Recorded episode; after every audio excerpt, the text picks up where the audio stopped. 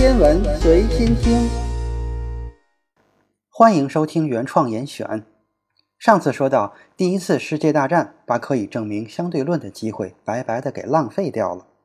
爱因斯坦他们是没有预料到战争一触即发，好几位天文学家都忙着去世界各地观察日全食。他们选了好几个观测地点，一个在美国的加州，一个在南美，还有一个在俄国。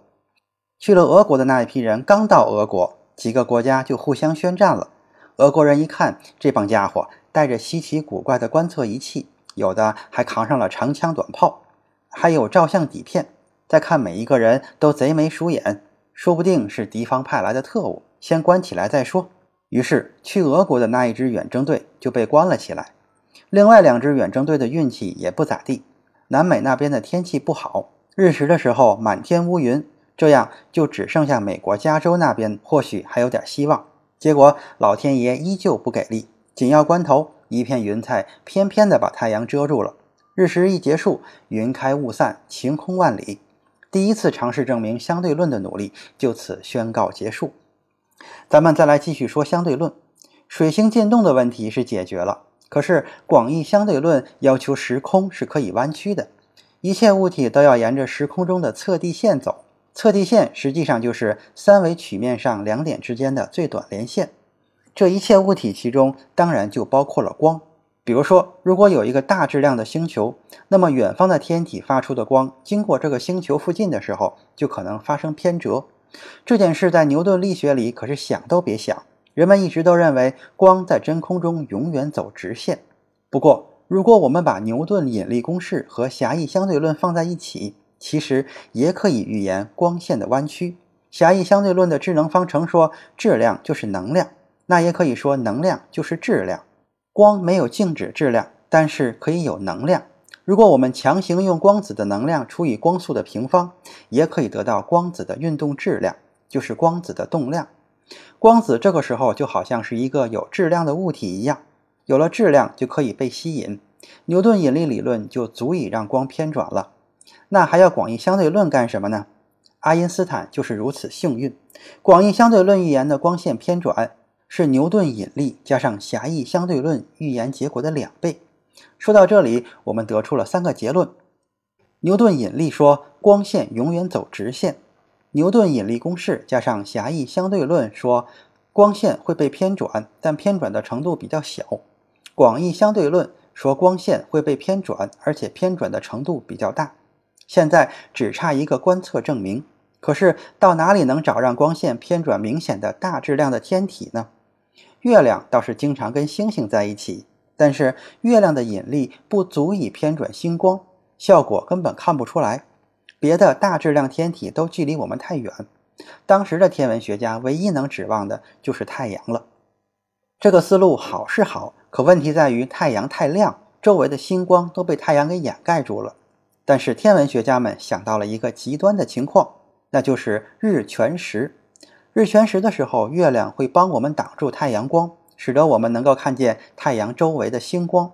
那如果我们先事先算一算，在那个时候哪些星星应该在太阳背后，本来应该看不见这些星星，结果却在周围看见了它们，这不就说明太阳弯曲了星光的路线吗？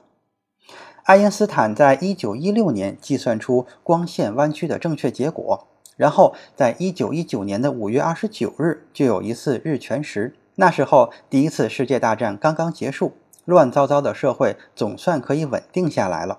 德国战败，一九一九年各国首脑在法国的凡尔赛宫举行巴黎和会，讨论战后处置的问题。美国总统、法国总理、英国首相。各自带着地理学家开始重新划分欧洲的版图。德国在山东的权益给了日本，这就直接导致了中国国内爆发了五四运动。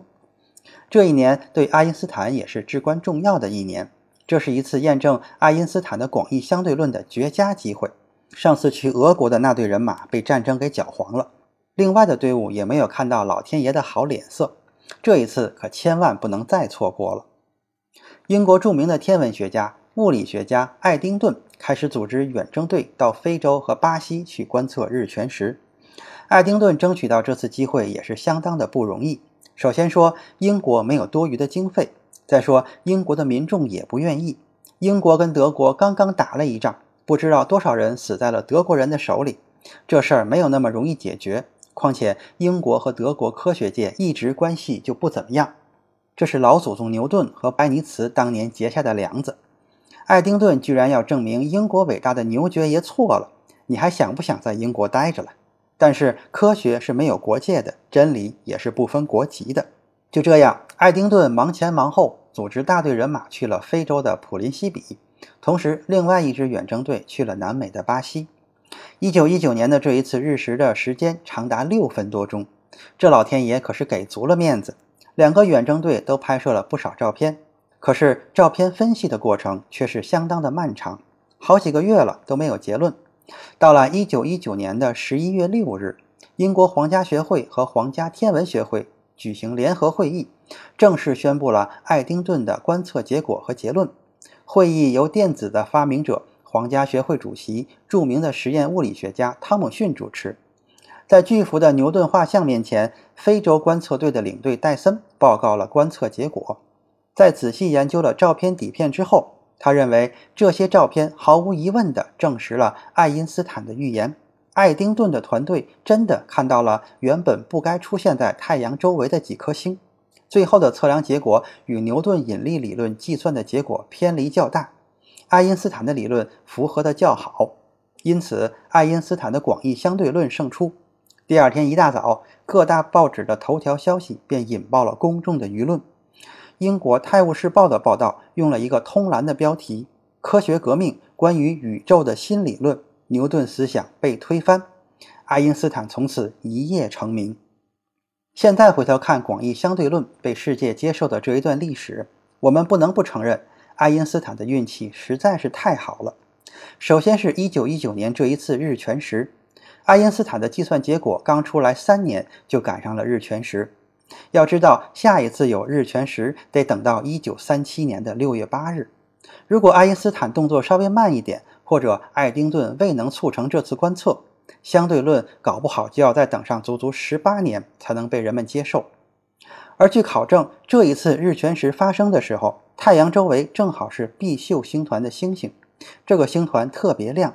等到下一次，还不知道有没有这么强的星光让天文学家们观测呢。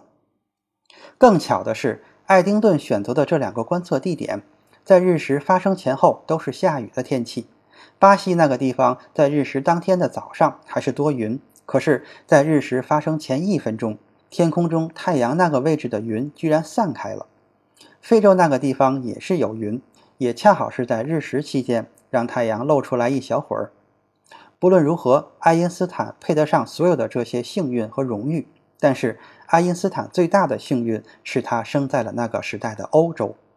天文学家之所以能够在1856年发现水星的进动，这个时候是我们大清咸丰的六年，是使用了从1697年，就是大清康熙三十六年到1848年150年的水星活动记录。这个发现相当不容易。水星的轨道几乎就是一个圆形，那些古代的天文学家首先得准确地判断出这个椭圆的长轴在哪里，然后还得记录这个长轴的变化。记录长轴的变化之后，他们还能精确地计算出金星和地球引力对水星轨道的影响，最后得到一个非常非常小，但是无比坚定的跟牛顿力学的差异。而且那个时候可是没有什么计算机的。想想相对论的历史，你肯定会感叹爱因斯坦不可能这么幸运。现在广义相对论既然已经被接受了，那么下一次咱们再来聊聊爱因斯坦说的第三件事。今天的严选就是这些，咱们下次再见。